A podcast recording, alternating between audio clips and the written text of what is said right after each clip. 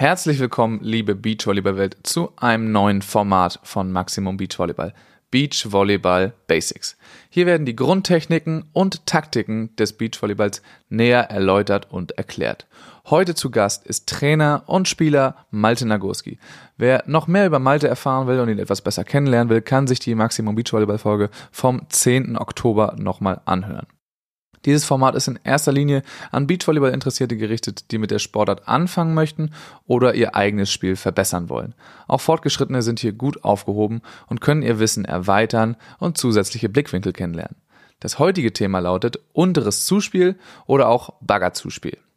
Passend zu dieser Episode findet ihr auf YouTube beim Kanal Maximum Beachvolleyball ein Video, wo diese Technik nochmal vorgeführt wird. Ich empfehle euch, dieses Video anzuschauen, bevor ihr die Folge jetzt weiterhört. Den Link zum Video findet ihr auch in den Show Notes. In diesem Sinne viel Spaß mit der Episode und meldet euch hinterher, wie euch diese gefallen hat.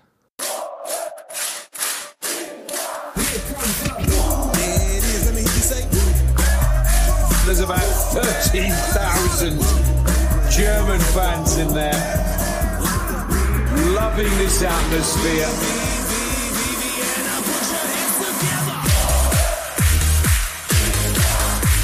The German fans are on their feet. Okay, Malte, vielleicht als allererstes, ähm, wo siehst du selber Schwierigkeiten mit deinem eigenen produzierten Video, damit wir die gleich am Anfang einmal aus dem Weg räumen können? Also wie man erkennen kann, war an dem Tag der Aufnahme in Sirksdorf leichter Wind und ähm, wir hatten vor allen Dingen Probleme, als ich den Knotenpunkt der Ausrichtung beschreiben wollte, also wo man halt eigentlich sich so ausrichtet, dass man senkrecht zum Zuspiel Ziel ausgerichtet ist. Das ging eben nicht so gut, weil der Winter war und wir zum Beispiel dann äh, einfach uns anders hinstellen mussten, um den Ball zum richtigen Ort zu bringen. Und auch Anwerfen und Genauigkeit ist eben schwierig, wenn Wind da ist. Ja.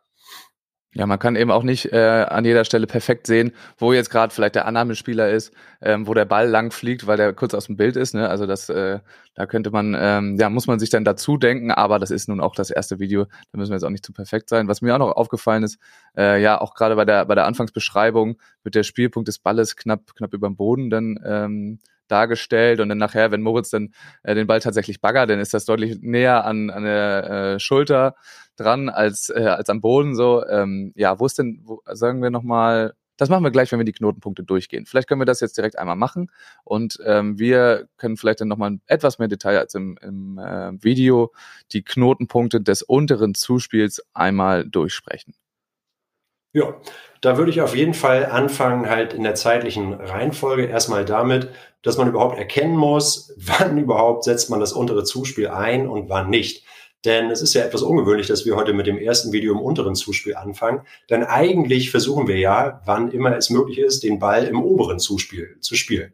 Max und ich sind sicherlich auch zwei Leute, da wir Hallenzuspieler sind und waren, die das auch gerne machen. Aber es ist ja schon eine bewusste Entscheidung meistens, das untere Zuspiel einzusetzen. Es ist also eher dann einzusetzen, wenn ähm, die Annahme nicht ganz genau ist, wenn sie zu flach ist oder eben viel Wind ist oder auch, wenn man einfach nicht pritschen kann dann bietet sich das auch nicht anders zu machen. Und dazu musst du ja erstmal überhaupt beobachten, äh, wie die Annahme kommt und äh, schauen, äh, wo die Annahme hinfliegt. Das heißt, das Erste, was ich erstmal machen würde, ist mich tatsächlich auszurichten, dahin, wo der Ball hin soll. Aber der Kopf guckt auf meinen Annahmepartner oder auf meine Annahmepartnerin und beobachtet den Ball dann genau, wo der hinfliegt. Das ist der erste Schritt. Äh, ja, Ausrichtung, äh, Entscheidungsfindung. Ähm nehme ich jetzt das obere, das untere Zuspiel, mache ich vielleicht was ganz anderes, aber wir gehen erstmal davon aus, ich möchte erstmal zuspielen und dann orientiere ich mich ähm, zum Zuspielort. Das Problem, äh, oder was jetzt auch im Video gefehlt hatte, war, wo ist denn eigentlich der perfekte Zuspielort? Ja, also das gibt ja eigentlich zwei Orte, die man da benennen muss. Einmal ist ja wichtig, von wo man überhaupt zuspielt und wo man hinzuspielt. Ne? Und Zuspielort würde ich jetzt erstmal den Kreis benennen, wo die Annahme hinfliegen soll. Und darauf habe ich mich mit meinem Spieler oder auch mit den Spielerinnen immer geeinigt. Das ist eigentlich so, dass das quasi auf der Seite des Annahmespielers ist, gerade dicht an der Feldhalbierenden und so einen Meter weg vom Netz. Das waren früher mal anderthalb Meter weg vom Netz. Heute ist die Annahme ein bisschen dichter am Netz dran, weil man noch variantenreich am oberen Zuspiel zuspielt. Aber natürlich so viel Abstand zum Netz, dass man sich nicht im Netz verheddert oder die Bewegung nicht mehr richtig durchführen kann. Ähm, also auf der Seite des Annahmespielers etwas dichter am Netz, vielleicht einen Meter weg. Von da spielen wir zu. Und dann der zweite Punkt ist ja, wo ist das Zuspiel Ziel? Das ist der Angriffsort des Angreifers. Das äh, haben die meisten Teams festgelegt. Ne, bei vielen ist es zum Beispiel ein Meter weg von, vom Annahmespieler. Das wäre dann orientiert am Zuspieler. Oder auch, man könnte ja auch sagen, dass an einem festen Teil vom Netz, zum Beispiel am zweiten Funtech, äh, Schriftzug oder an einer Antenne orientiert, das Zuspielziel liegt. Und das muss halt vorher abgesprochen werden mit dem Partner oder der Partnerin, wo der Ball überhaupt hin soll man sieht ja auch gerade jetzt im, im Spitzenbereich, dass manche Teams nun auch ein Spielkonzept ähm, spielen, was ein bisschen anders aussieht, dass sie den Ball weit auf die Seite des, des Partners annehmen. Was ist denn aber der Vorteil davon, den Ball auf der eigenen Seite zu lassen als Annahmespieler? Ja, das ist erstmal das gute alte Konzept, das, das enge Spielkonzept. Ne? Das trainiert man ja bis zu einer gewissen Leistungsklasse erstmal verbindlich, um einfach das Spiel eng und etwas flacher zu machen. Die Idee dahinter ist ja, dass wir Ballflugzeiten reduzieren, um zum Beispiel den Ball weniger angreifbar zu machen für Wind, ja, vor allen Dingen für Wind und vielleicht auch für Regen, für andere Einflüsse. Und ähm, die Sache, die du gerade beschrieben hast, ist ja eine taktische Variante, wenn man zum Beispiel verschiedene Zuspiel, äh, wenn man verschiedene Pässe mit einbauen möchte, wenn man über Kopf und schnell rausspielen möchte und so weiter, mag das eine Option sein, rüber anzunehmen. Aber ich würde erstmal bis zu einem gewissen Leistungsniveau äh, Spielern vermitteln, das Spiel eng zu machen und dazu muss eben die Annahme auf der Seite des Annahmespielers äh, bleiben. Variabel spielen kann man daraus auch. Man kann auch auf der Seite des Annahmespielers einen Schuss rausspielen. Dafür ist dann zum Beispiel auch der Schuss über Kopf, wenn man ihn dann drauf hat, natürlich auch länger. Auch nicht schlecht. Also das muss man sich halt überlegen, welche Angriffsvarianten man da spielen möchte. Genau, Ballwege sind kürzer und dadurch natürlich auch etwas einfacher zu spielen. Also alles, je länger der Ball in der Luft ist, desto anspruchsvoller ist es technisch, diesen Ball ähm, an die richtige Stelle, Stelle zu spielen. So, dann sind wir, glaube ich, schon tatsächlich beim, beim nächsten Knotenpunkt. Wir sind bei der Annäherung. Da haben wir Moritz im Video schöne Nähmaschinen-Schritte äh, machen sehen. Äh, wieso macht er das? Die Nähmaschinenschritte, genau. Erstmal dieser Begriff wird häufig gefragt, was ist das denn? Das ist also in keiner Fachliteratur zu finden, habe ich eben extra nochmal nachgeguckt. Also weder im Punkt, wo Jörg Amann geschrieben hat oder bei Jimmy Chimek und so. Das ist einfach eine, so eine, so eine Metapher, die in meinem persönlichen Training gekommen ist. Und da Moritz eben lange früher bei mir trainieren musste, kannte er das auch. Nähmaschinenschritte, warum? Erstmal, sie bedeuten, dass man viele schnelle kleine Schritte macht die ersten Schritte, dass man sie nebeneinander setzt und die letzten Schritte kurz vor Berührung des Balles macht man gar nicht mehr einen Fuß vor dem anderen, sondern läuft eigentlich in so einer Position weiter, dass der netznahe Fuß vorne bleibt. Möglichst schnell, möglichst klein. Warum? Weil wir eben den Wind haben, meistens zumindest beim Beachvolleyball und wir bis zuletzt, bis kurz vor dem Ballkontakt unterwegs sein müssen und variabel sein müssen. Und wenn du zu früh stehst oder mit großen Elefantenschritten durch die Gegend läufst, dann kannst du eben nicht auf kleinste Verwehungen reagieren. Und genau das ist die Idee von diesen Nähmaschinenschritten, dass wir immer unterwegs sind. Es ist fast sogar am Ende, es ist fast sowas wie so ein Schwimmen über den Sand, so wie so ein Wasserläufer auch vorsichtig übers Wasser äh, läuft, ohne unterzugehen. So sind auch diese letzten Schritte, nicht tief im Sand versinken, immer unterwegs sein und fast sogar auch wenn man nachher natürlich steht beim Spielen des Balles, sind wir dann immer noch so ganz leicht unterwegs und versuchen, kleinste Korrekturen zu machen. Aus meiner Sicht ist das das Geheimnis erfolgreichen oberen Zuspiels, dass man eben keine Doppelberührung hat, weil man eine gute Beinarbeit bis zum Ende hat. Ne? Genau, das war in dem Video nicht zu 100% erkennbar, dass die Schritte auch schneller werden, kleiner werden und paralleler werden, je näher man an den Zuspielort kommt. Ja, also wir nähern uns vielleicht, erstmal kann, können wir uns noch mit ähm, größeren Schritten auch dem Zuspielort annähern, aber je näher wir dem Zuspielort und dann auch dem eigentlichen Zuspiel kommen, desto äh, nähmaschinenartiger werden die Schritte. Ich glaube, so kann man das ganz gut formulieren. Ähm, genau, Moritz hatte da äh, schon ein bisschen übertrieben, früh damit angefangen vielleicht, aber gut, dass wir das jetzt hier nochmal differenzieren. Moritz, Moritz, Moritz. Nächstes Jahr werden wir das nochmal genau trainieren und nochmal dann eine Neuauflage machen und gucken, dass und wir die noch besser hinkriegen, die Schritte. Ja. Aber richtig ist, also erstmal größer die Schritte und dann kleiner. Ich finde, das ist also ein guter Punkt. Das kann man auf jeden Fall empfehlen. Und da waren wir jetzt eigentlich schon im richtigen Themenkomplex auch. Äh, du sagtest, die kleinen, schnellen Schritte braucht man vor allem fürs obere Zuspiel. Das vielleicht auch der Vorteil, gerade im ähm, ja, in den unteren Spielklassen ähm, des unteren Zuspiels, dass man eben nicht ganz so präzise äh, die Positionierung finden muss und die Ausrichtung finden muss wie im oberen Zuspiel? Ja, das ist auf jeden Fall so. Das untere Zuspiel wird halt zum Glück nie ab, also habe ich zumindest noch nie gesehen, dass es abgepfiffen wurde. Ist ziemlich schwer, das zum Abpfiff zu bringen. Und deswegen wird es auch häufig eingesetzt. Ne? Es ist eben eine Sache, dass es ja sogar auf der World Tour auch Spieler gibt, die einfach nicht so den Touch beim oberen Zuspiel haben und deswegen von vornherein fast immer nur äh, baggern.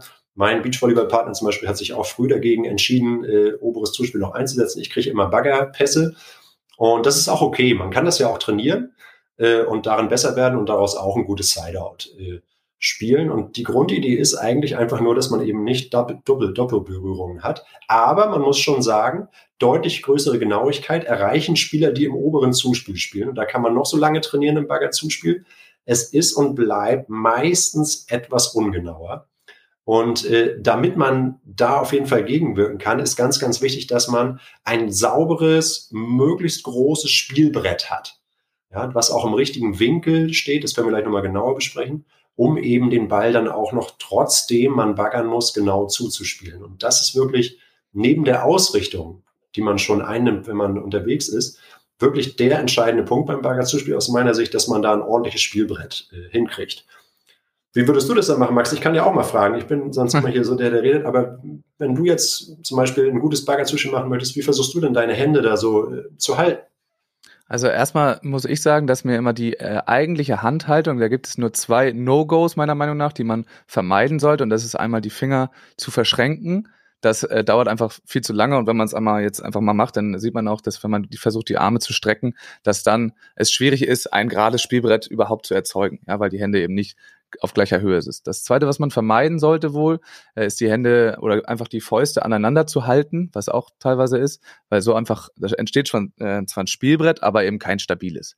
Also man sollte die Hände irgendwie ineinander falten. Entweder, ähm, ich glaube, bei Jimmy wird es sogar beschrieben, man nimmt die schwache Hand, macht damit eine Faust und dann die führende oder die starke Hand und umgreift damit die Faust. Oder das, was Malte gerade gemacht hat, oder man äh, legt die stärkere Hand in die schwächere Hand äh, hinein. Oder dass die Reihenfolge ist tatsächlich egal. Ich glaube, ich mache sogar eine der Sachen falsch rum, aber man sollte die Hände irgendwie ähm, ineinander ja, falten, ohne, ohne dabei die Finger zu verschränken. Das erstmal zur Handhaltung. Ich glaube, das ähm, kann schon mal ein paar Prozent der Zuhörerinnen äh, äh, helfen, dabei ein besseres Spielbrett zu finden.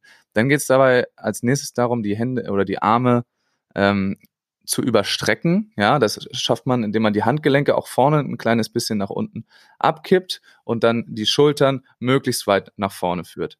Und dann habe ich tatsächlich eigentlich schon äh, ein Spielbrett. Ich krempel schon mal die Ärmel hoch. Ich merke gerade, endlich kommen wir ein bisschen hier auch mal in die Bewegung rein äh, in diesem Video. Das ist auf jeden Fall ein Punkt. Ne? Ich finde auch, also ich denke, an dieser Handhaltung geht nicht viel vorbei, ne, die du gerade beschrieben hast. Das ist Schule, anfängermäßig, aber klar, das ist klar. Und das Schwierige ist eben, das hier alles ordentlich zu überstrecken. Ich meine, letztlich kann man sagen, man muss versuchen, diese Fläche hier, mit der man den Ball spielt, so groß wie möglich zu kriegen. Das ist, glaube ich, das, das A und O. Bei einigen Menschen geht das leichter, die können ihre Ellenbogen schön überstrecken. Ich kann das zum Beispiel nicht so gut, selbst wenn ich mir sehr viel Mühe gebe, sind meine Ellenbogen immer noch leicht gebeugt. Aber so groß wie möglich ist da die Ansage, ne? dass wir möglichst viel Trefffläche äh, hinkriegen. Darauf können genau. wir uns einigen, oder? Darauf ja. können wir uns auf jeden Fall einigen. Aber die Frage ist jetzt, wo, dann habe ich die Hände so gehalten. Das ist nun häufig nicht das große Problem für die meisten Leute, sondern wo spiele ich jetzt eigentlich den Ball? Also der Spielpunkt äh, des Balles, ja. Ja, der ist sicherlich zwischen Handgelenk und Ellenbogen eher ein bisschen weiter Richtung Handgelenk äh, runter. Und das ist eigentlich auch, wenn man das so trocken übt, ohne das Wind und so da ist, kein großes Problem. Die größere Schwierigkeit ist eben, dass die Leute beim Baggerzuspiel, jetzt kommen wir auch schon aus meiner Sicht zu dem großen Fehler, den wir häufig beim Zuspiel, vor allen Dingen beim Baggerzuspiel haben, ist, dass die Leute zu dicht am Ball dran sind. Und zwar nicht nur bei Gegenwind. Bei Gegenwind ist es natürlich immer noch doppelt schwierig. Wenn dir der Ball entgegenpustet, stehst du in Rücklage und kannst nicht mehr viel äh, machen. Aber Leute sind zu dicht am Ball ich würde mal sagen, ich habe in meinem Leben vielleicht erst einmal den Fall gesehen, dass wirklich jemand so weit weg war vom Ball, dass ihm der Ball vor den Händen vorne runtergefallen ist. Das kommt also wirklich fast nie vor. Ich würde mich freuen, wenn es mal jemand machen würde im Training. Aber schon 99.000 Mal übertrieben gesagt, sind Leute zu dicht am Ball, geraten in Rücklage und können dann eben nicht mehr sauber das Bagger zwischen rüberbringen.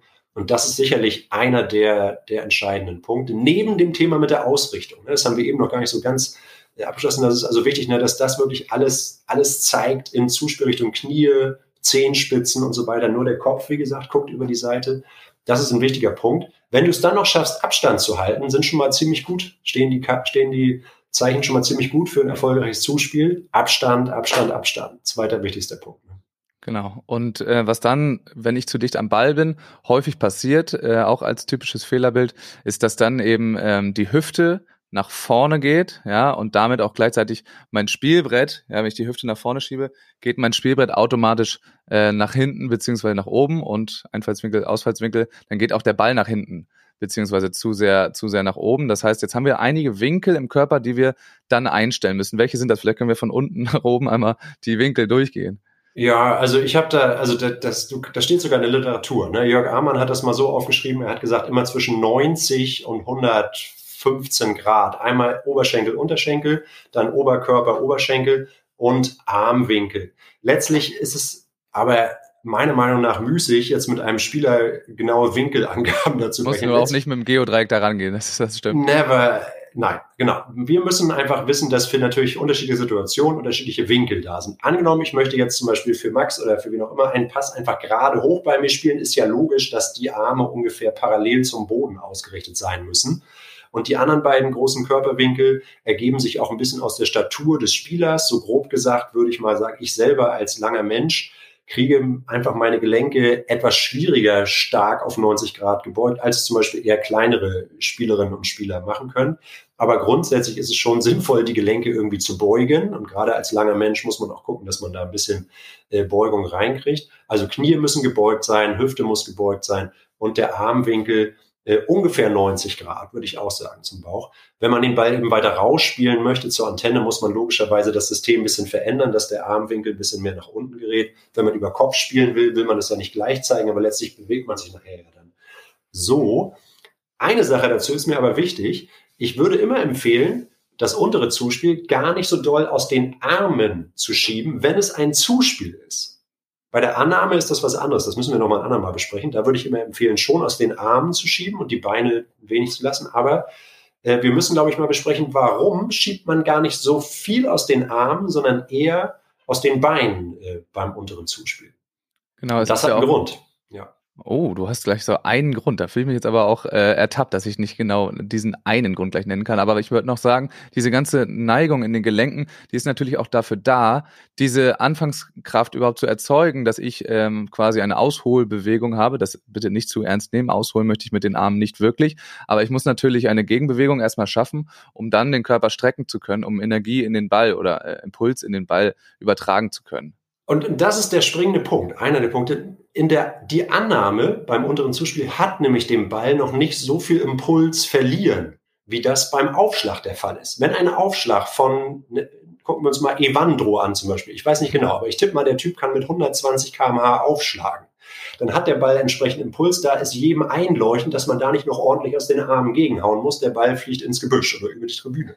Aber beim unteren Zuspiel ist das eben ist das eben eine andere Sache. Wenn wir, wenn wir den Zuspiel, das Zuspiel für den Angreifer spielen, dann kommt die Annahme meistens flach. Der Ball hat wenig Impuls, nicht keinen Impuls. Natürlich hat er ein bisschen Impuls, aber wie du sagst, wir müssen eben ein bisschen Impuls auf den Ball bringen. Zumindest so, dass er einen Meter hoch fliegt, dann nicht so viel. Aber wenn wir den zum Beispiel rausspielen wollen oder vielleicht sogar nach der Abwehr, wo wir einen langen Pass spielen müssten, dann brauchen wir schon ein bisschen Impuls und dazu äh, beugen und strecken wir dann eben auch vor allen Dingen unsere Knie und Hüfte. Ne?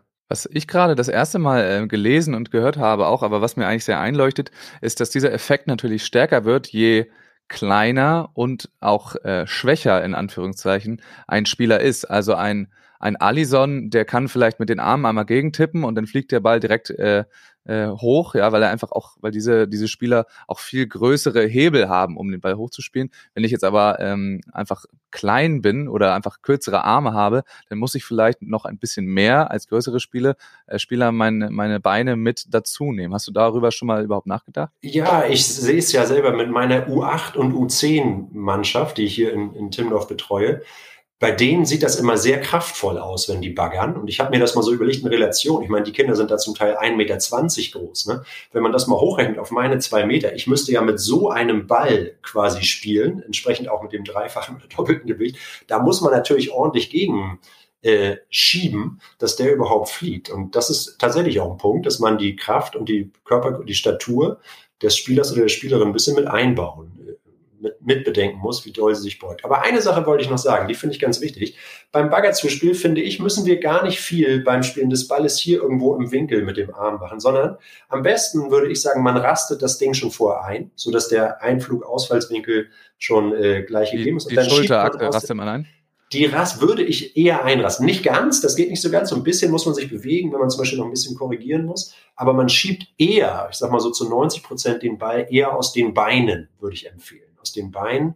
Äh, natürlich nur mäßig, jetzt nicht hochspringen oder so und dagegen hüpfen, sondern vorsichtig, mäßig, aber eher aus den Beinen und die Arme eher nicht so doll schieben. Die sollen nur so das Feintuning machen äh, das wäre mir noch wichtig, dass wir eben bei der Annahme können wir ruhig ein bisschen mehr aus den Armen schieben, gar nicht aus den Beinen. Beim unteren Zwischel brauchen wir eben die Beine meistens dazu. Okay, und dann sieht man in dem ähm, Video auch noch, äh, dass Moritz dann danach, äh, nach dem Zuspiel noch einen, einen Schritt in die Spielrichtung machen soll. Das hat äh, welchen Grund? Ja, das ist ja mein, mein vierter Tipp. Letztlich ist immer die Idee, wir wollen, nicht nur beim Zuspiel, sondern auch häufig beim Beachvolleyball, wir wollen unser ganzes, hoffentlich vorhandenes Ballgefühl möglichst lange auf den Ball übertragen. Und nun dürfen wir den Ball beim Volleyball ja logischerweise nicht so lange festhalten. Die äh, knappe Sekunde, die wir da haben, müssen wir optimal nutzen. Und ähm, wir versuchen jetzt beim unteren Zuspiel insbesondere sozusagen durch den Ball durchzugehen. Wir gehen erst tief in den Keller und kommen dann in eine Ganzkörperstreckung und verfolgen den Ball sogar noch nachdem wir ihn gespielt haben und gehen sozusagen einen Schritt hinterher und fangen uns dann auch mit einem Schritt ab. Und das, glaube ich, sieht man in dem Video auch. Das habe ich auch in dem Text dazu auf der, auf der Homepage genauer beschrieben. Also durch den Ball durchgehen, nenne ich das. Oder so nennen das auch andere Trainer, weiß ich. Ähm, das hat natürlich, wenn man das jetzt genau durchdenkt, hat das so ein bisschen es ist ein bisschen unlogisch, weil warum soll man noch einem Ball nachgehen, den man schon gespielt hat? Man kann ihn ja de facto dann eigentlich nicht mehr beeinflussen. Also man kann natürlich hoffen, dass das irgendwelche, äh, irgendwelche Zauberkräfte freisetzt, ist aber nicht so.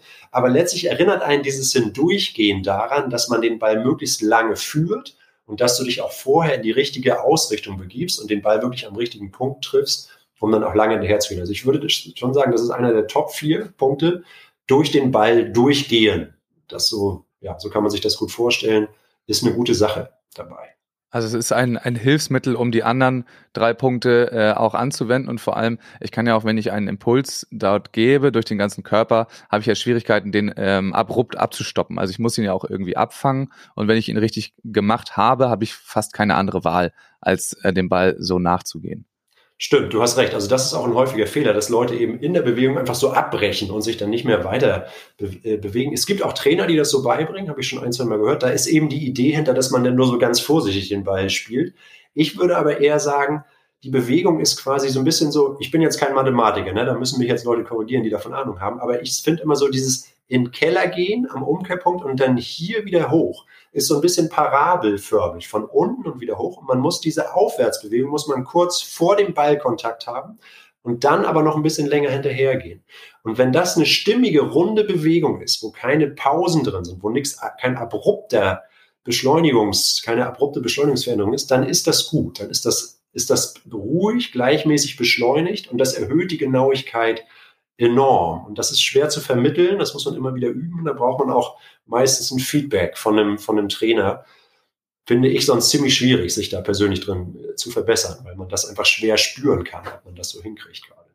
Apropos üben, ähm, vielleicht kommen wir direkt dazu. Hast du da irgendwelche Lieblingsübungen, die man machen kann? Du sagst gerade, das Zuspiel so zu üben alleine ist relativ schwierig, weil eben das äh, schwer ist, die Annahme zu simulieren, wenn man irgendwie alleine ist und dann auch ein ordentliches Feedback von außen zu bekommen, ob das jetzt tatsächlich ähm, dort angekommen ist, äh, wo es soll und ob das auch äh, in, in richtiger Manier passiert ist.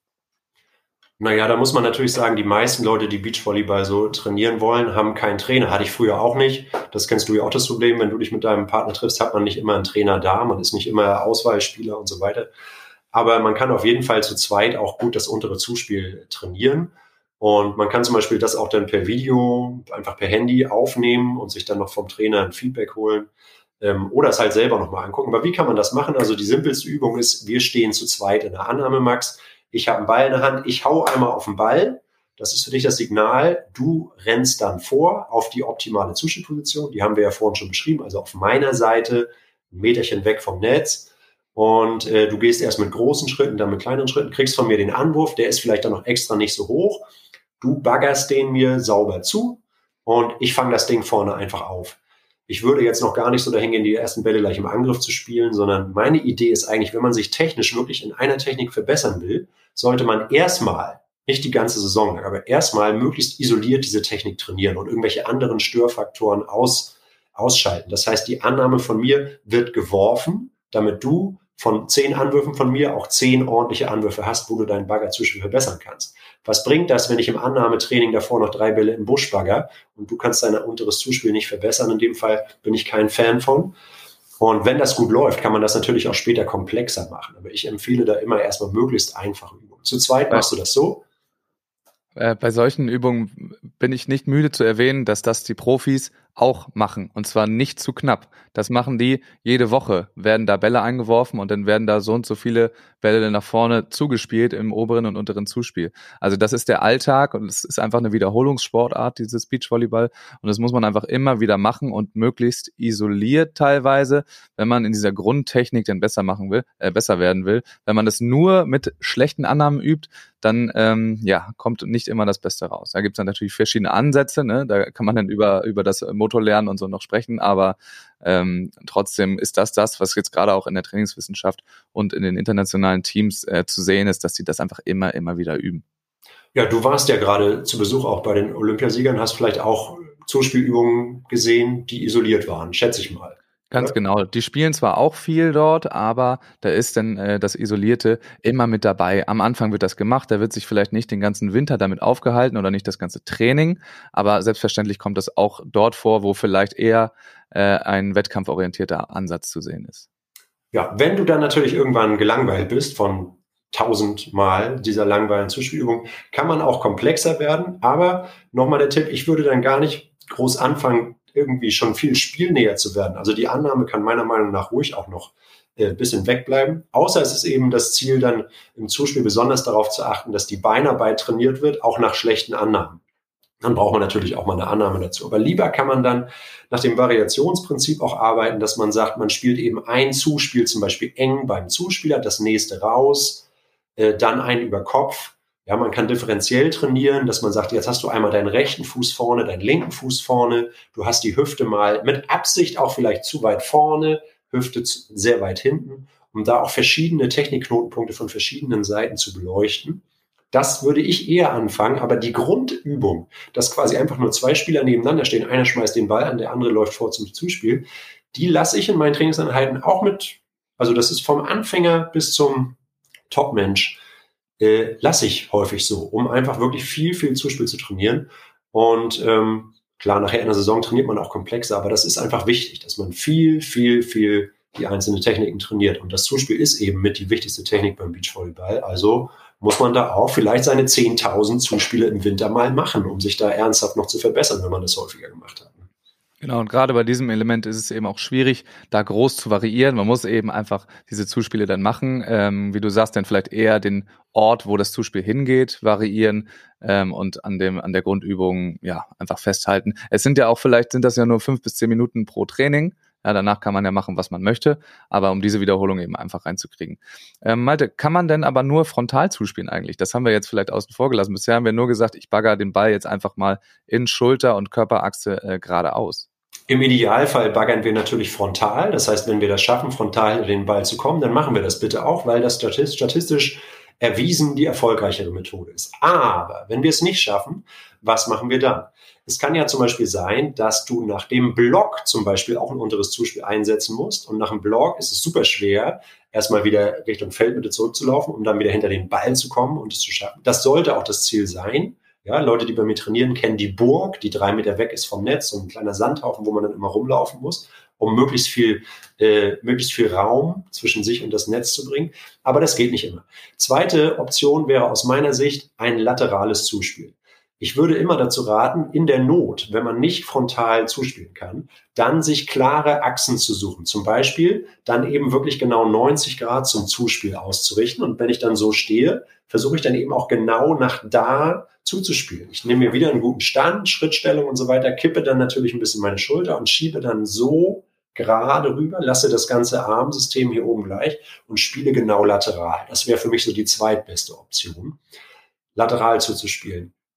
Aber selbst das geht ja nicht immer. Also was ist zum Beispiel, wenn mein Abwehrspieler hinten gerade noch den, das, den Shot gekratzt hat und ich renne vom Block irgendwo hin und muss dann Baggerzuspiel machen und aber ich, ich bagger irgendwo völlig außerhalb des Feldes und habe gar keine Chance mehr, mich lateral hinzustellen, geschweige denn frontal, keine Chance. Dann würde ich immer empfehlen, wenn es geht, sich zumindest noch die Feldecke hinten zu merken, dass man dann wirklich genau gerade zurück über sich spielt. Muss man natürlich irgendwie ahnen, wo das hingehen sollte. Das ist aber schwierig. Äh, ich hoffe dann immer, dass der andere Spieler irgendwie zumindest ein Geräusch von sich gibt, sodass man zumindest irgendeine Ahnung hat, ah, wo ist denn der eigentlich gerade? Und wenn das nur ein Hier ist, höre ich zumindest, wo das Ding hin soll, versuche ihm das dann gerade hinzuschieben. Im Zweifel halt hoch in die Feldmitte oder wenn ich noch ein bisschen eine Chance habe, lieber ein bisschen weiter raus zur Antenne schießen. Aber das ist natürlich echt dann schwer. Und das ist dann auch die hohe Kunst des unteren Zuspiels, dass man eben auch aus solchen Notbällen noch was Ordentliches macht. Aber grundsätzlich würde ich sagen, wenn es immer geht, eine klare Achse suchen. Ja? Frontal erstens, lateral zweitbeste Option, drittbeste Option genau nach hinten und alles andere, ja, ist dann ein bisschen auch mit Glück verbunden oder eben mit einer guten Teamkommunikation. Dann lass uns doch äh, vornehmen, auf jeden Fall noch eins von diesen Videos zu den Out-of-System-Bagger-Zuspielen äh, zu machen, beziehungsweise zum Lateralen. Jetzt war ja nur das Frontale zu sehen. Und da würde ich dich vielleicht einfach einmal bitten, nochmal die Knotenpunkte im Schnelldurchlauf einmal aufzulisten, damit das wirklich auch allen nochmal bewusst wird, wie spiele ich jetzt einen Ball in der perfekten Situation, äh, wenn ich aber, also perfekte Situation fürs untere Zuspiel zu. Also die vier Knotenpunkte, die ich da auch in meinem Text auf der Homepage oder unter dem Video beschrieben habe. Erstens, äh, Ausrichtung. Zweitens, Nähmaschinenschritte. Drittens, in den Keller gehen. Viertens, den Ball lange verfolgen oder den Ball verfolgen.